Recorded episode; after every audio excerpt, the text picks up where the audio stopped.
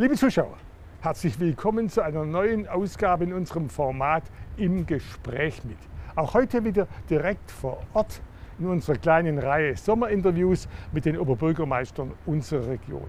Wir sind heute hier auf dem Balkon der Stadthalle Reutlingen und freuen uns, begrüßen zu dürfen den Oberbürgermeister der Achheimstadt, Herrn Thomas Keck. Herr Keck, schön, dass Sie diesen Aussichtspunkt gewählt haben und danke, dass Sie Zeit für uns haben. Ich freue mich auch. Danke, dass Sie gekommen sind. Und einen schöneren Platz gibt es, glaube ich, nicht. Ich bitte die Zuschauer um Verständnis, dass ja heute wieder Sonnenbill braucht bei diesem herrlichen Wetter. Frage, die sich da nicht auf der Hand liegt, am Anfang ist klar, Urlaub daheim, Urlaub in Deutschland ist in.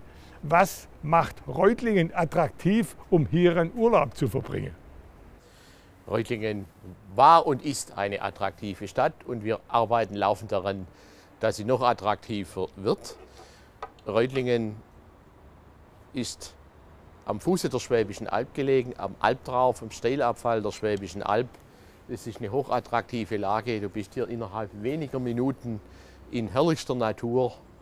Äh, das Eckartstal rauf, die Alb rauf, äh, kannst hier die Kuppenhalb erleben, den Abfall, die, die Draufgänge, die Draufwege. Es macht es hochinteressant als Wanderparadies, äh, Naturerlebnis. Die Stadt Reutlingen ist als Einkaufsmeile immer zu empfehlen. Nichts gegen Metzingen, aber ähm, auch dort findet man nicht alles. Reutlingen hat einiges zu bieten. Jetzt natürlich klar, unser zentrales Thema ist Corona. Persönlich gefragt mit Verlaub, wie sind Sie persönlich durch diese Zeit gekommen bis jetzt? Ich persönlich und meine Familie bislang unbeschadet. Toi, toi, toi. Wir hoffen, dass es so bleibt. Wir versuchen uns vorzusehen, äh, wie alle anderen auch, äh, indem wir nach Möglichkeit Menschenansammlungen meiden und äh, Mund-Nase-Bedeckung tragen, wenn es sinnvoll ist und geht. Und ähm, natürlich, also Händewaschen war bei uns schon immer hoch im Kurs. Ähm, das ist so. Allgemein jetzt gefragt, äh, es geht, ging ja immer von Anfang an um die Balance zwischen Gesundheit und ja. Wirtschaft. Was war gesundheitlich gesehen für Reutlinge besonders schlimm und schwierig? Naja gut, wir sind keine Insel der Seligen. Es geht hier nicht anders zu wie sonst, wie sonst wo. Ähm, der äh, Shutdown hat schon dazu geführt, dass Einzelhandel und Gastronomie in exorbitanter Weise gelitten haben. Das ist ganz schlimm und das ist auch noch nicht weg. Ähm, Einzelhandel ist vorher, war vorher schon unter Druck des Online-Handels. Das hat sich drastisch verstärkt und ähm, ich befürchte, dass das auch nicht mehr zurückgeht auf äh, das Level davor. Und die Gastronomie ist auch weiterhin schwer unter Druck, weil sie die Abstände einhalten muss deshalb die äh, Besucherzahl, die, die Gästezahl nicht erreicht und deshalb nicht auf ordentliche Umsatzzahlen kommt. Das ist sehr schlimm. Noch ein Satz vielleicht zur Gesundheit. Insgesamt steigt insbesondere die Zahl der Infizierten in Baden-Württemberg. Wie ist in Reutlingen? Reutlingen äh, sind es ganz wenige. Ich habe jetzt den Stand von heute Morgen noch nicht. Gestern war es klar plus eins. Also äh, hier ist es überschaubar. Hier ist es wirklich überschaubar. Ähm, so, so, muss es bleiben. Also äh, viele sagen, wir haben schon die zweite Welle oder sie kommt noch. Ich vermag das nicht zu bewerten. Ähm, bin allerdings der Meinung, dass der, der ähm, Experte Drosten recht hat. Wir werden äh, ganz anders damit umgehen müssen, wenn sie wirklich massiv äh, kommt, die zweite Welle.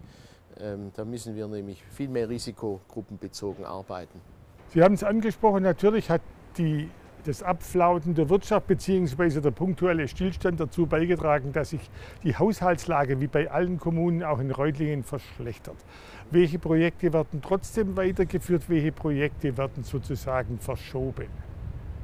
Darf ich da dazwischen funken? Es ist nicht so wie in allen anderen Kommunen. Okay. Es ist schlimmer. Okay. Wir haben den Vergleich gezogen äh, zwischen den Kommunen in unserer Größenklasse in Baden-Württemberg also von Esslingen über Ulm, Heilbronn, Pforzheim etc.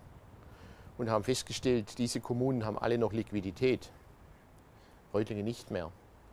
Wir haben ja die Erscheinung, dass wir aufgrund einer strukturellen Schwäche über viele Jahrzehnte hinweg pro Jahr etwa ein Drittel weniger Gewerbesteueraufkommen haben als andere Städte in unserer Größenklasse. Das geht 40, 50 Jahre so durch, kann man wunderschön aufzeichnen. Dies hat dazu geführt, dass wir in den fünf guten Jahren, die wir hatten, als die Steuereinnahmen flossen, eben auch weniger Liquidität bilden konnten. Und jetzt haben wir kein Polster mehr. Mit dem Einbruch der Gewerbesteuer und die Städte und Gemeinden hängen nun mal immer noch in Deutschland blöderweise an der Gewerbesteuer und am Einkommensteueranteil der Beschäftigten, haben wir vor Corona schon minus 22,7 Millionen Gewerbesteuereinbrüche. Das ist im Zuge der Krise der Automobilindustrie passiert. Und erst dann kam Corona. Und Corona allein hat uns bis heute etwa 60 Millionen Euro Defizit beschert, sodass wir eine Abweichung zum Haushalt haben von über 81 Millionen Euro. Das ist eine Katastrophe und ähm, durch die mangelnde Liquidität stehen wir sch schlechter da, am schlechtesten unter den Großstädten Baden-Württembergs. Das muss ich so sagen. Eine besondere Situation. Das heißt, Sie können ja praktisch gar nichts mehr an Projekten realisieren? Wenn ich mal, äh, mal urschwäbisch sprechen darf, wir können kein Gas mehr Bockelau, hat man früher gesagt. Es ist eine ziemliche Katastrophe. Ähm, nein, das darf nicht passieren. Das wäre die Spirale nach unten. Man kann ein, eine Stadt auch kaputt sparen. Und Land übrigens auch. Das darf man nicht machen. Man muss auch gucken, dass man in der Krise nach Möglichkeit investiert und Projekte voranbringt und auch Planungen voranbringt. Denn wenn die Liquidität wieder da ist, wenn Geld wieder da ist und du fängst dann erst an zu planen, Projekte, dann ist es zu spät. Dann muss der Plan fertig sein und man muss losschlagen. Nein, wir haben wir gehen in einen scharfen Haushaltskonsolidierungsprozess mit dem Gemeinderat zusammen. Es wird äh, verwaltungsintern läuft es schon. Nach der Sommerpause wird es auch Richtung Gemeinderat aufschlagen. Und äh, wir werden priorisieren müssen. Wir werden die Großprojekte staffeln müssen nach Dringlichkeit. Was ist wünschenswert, was ist unabdingbar, was können wir machen, was müssen wir machen. Es gibt ja auch durchaus gesetzliche Verpflichtungen. Ich sage nur Kinderbetreuung. So ein Kindergarten, Kindertagesstätte kostet 3, 4 Millionen Euro, wie nichts. Und wir bauen immer noch. Äh, ein ganz wichtiger Punkt, der sich in letzter Zeit ein bisschen zum Ärgernis entwickelt, ist, dass der Leichtsinn im Umgang mit dem Virus deutlich zunimmt. Führt natürlich, die Jugendlichen haben schwer, weil der normale Alltag abends was zu machen, Kneipen und Tour und so fällt alles weg. Aber es hat natürlich die andere Seite, dass es ja, zu einer Vermüllung von Plätzen und landschaftlicher Umgebung führt, mit der man wahrscheinlich so nicht gerechnet hat. Ist das in Reutlingen auch zu beobachten? Das haben wir in Teilen auch und äh, macht mich sehr betroffen und eigentlich traurig, dass es so ist. Äh, ich muss ganz ehrlich sagen, ich glaube, das sind auch Erziehungsfragen, die hier offen zutage treten oder Erziehungsdefizite. Also wenn ich ähm, daran denke, ich hatte sehr alte Eltern, ähm, bin ein Nachzügler und ähm, also ich weiß nicht, was mir passiert wäre, wenn mein Vater gesehen hätte, dass ich mal Bonbonpapier wegschmeiße oder irgendwas. Da wäre es mir schlecht gegangen. Äh, ich bin nicht fürs Schlagen von Kindern oder so, aber ich glaube, dass wir Erziehungsdefizite haben. Und versuchen Sie mal, äh, jemand zur Rede zu stellen, der eine Kippe wegschmeißt oder ein Kaugummi, was Ihnen dann entgegnet wird. Das ist besonders übel. Also das geht hin bis zur Androhung von Schlägen. Ich, mich macht das betroffen und ähm, das zeigt auch, welcher Werteverlust in dieser Gesellschaft äh, äh, herrscht. Was tun? Ha, was tun? Ich glaube, Law and Order ist nicht äh, das richtige Rezept. Erstens haben wir die Ressourcen äh, nicht dafür, so viel Personal können wir gar nicht auf die Beine bringen, die Polizei gleich zweimal nicht.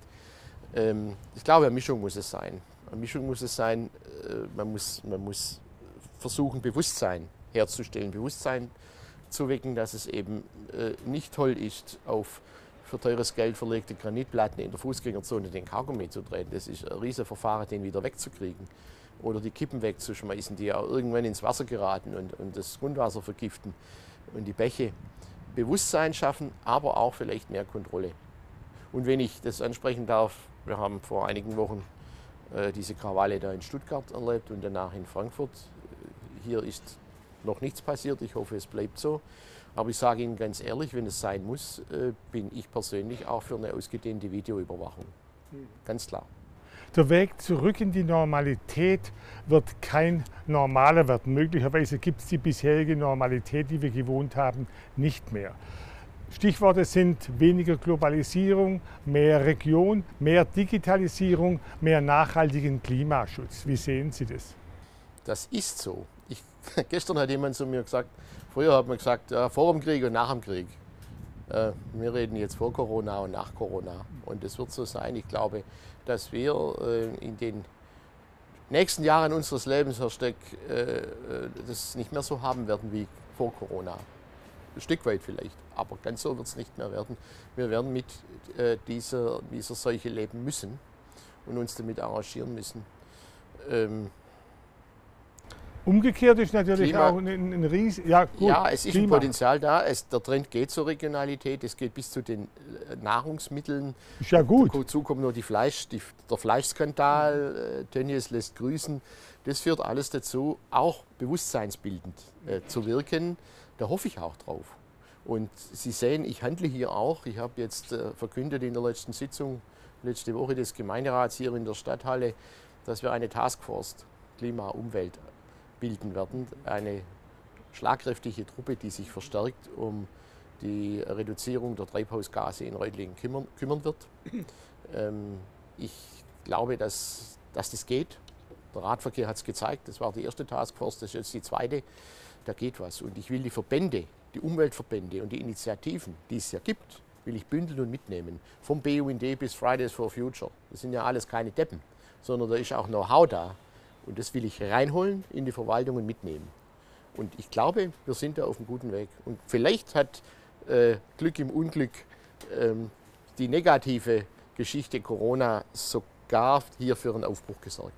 Mobilität ist natürlich immer ein großes Thema, auch, auch in kleineren Großstädten. Fahrverbote wollen Sie nicht, die Werte verbessern sich. Man scheint auf dem richtigen Weg zu sein. Ja, insgesamt verbessern sich die Werte hier auf dem Ledergraben. Es ist ja nur eine einzige Messstelle in ganz Reutlingen, die äh, diesen Grenzwert äh, bei den Stickoxiden über, überschreitet. Ähm, 36, irgendwas haben wir im Jahresmittel im Moment an dieser Messstelle. Das ist ganz gut. Allerdings ist da auch der Shutdown drin, als wir kaum Verkehr hatten. Das darf man nicht vergessen.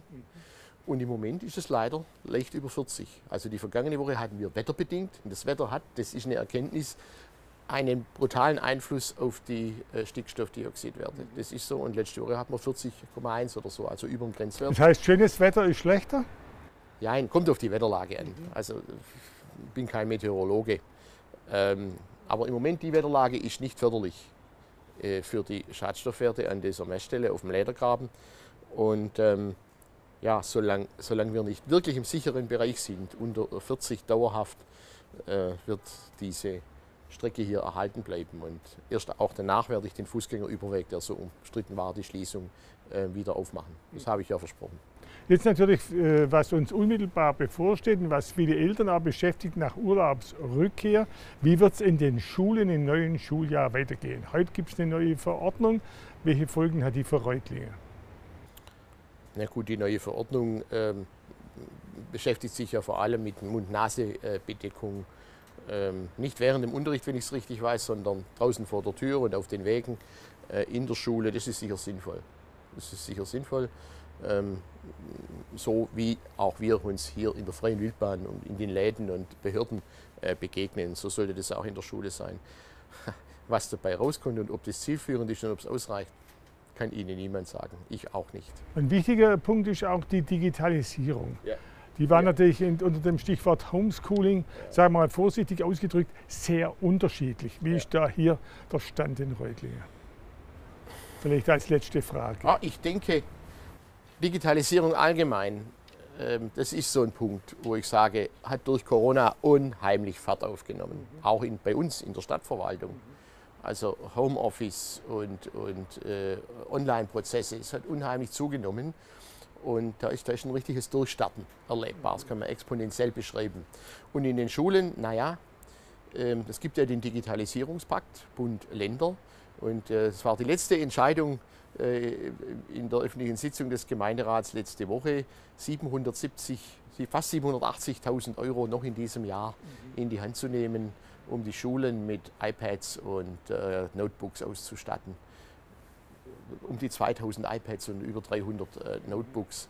Und es wird dann auch nach sozialen Gesichtspunkten verteilt, ähm, sodass man ähm, Homeschooling und solche Dinge aufrüsten kann.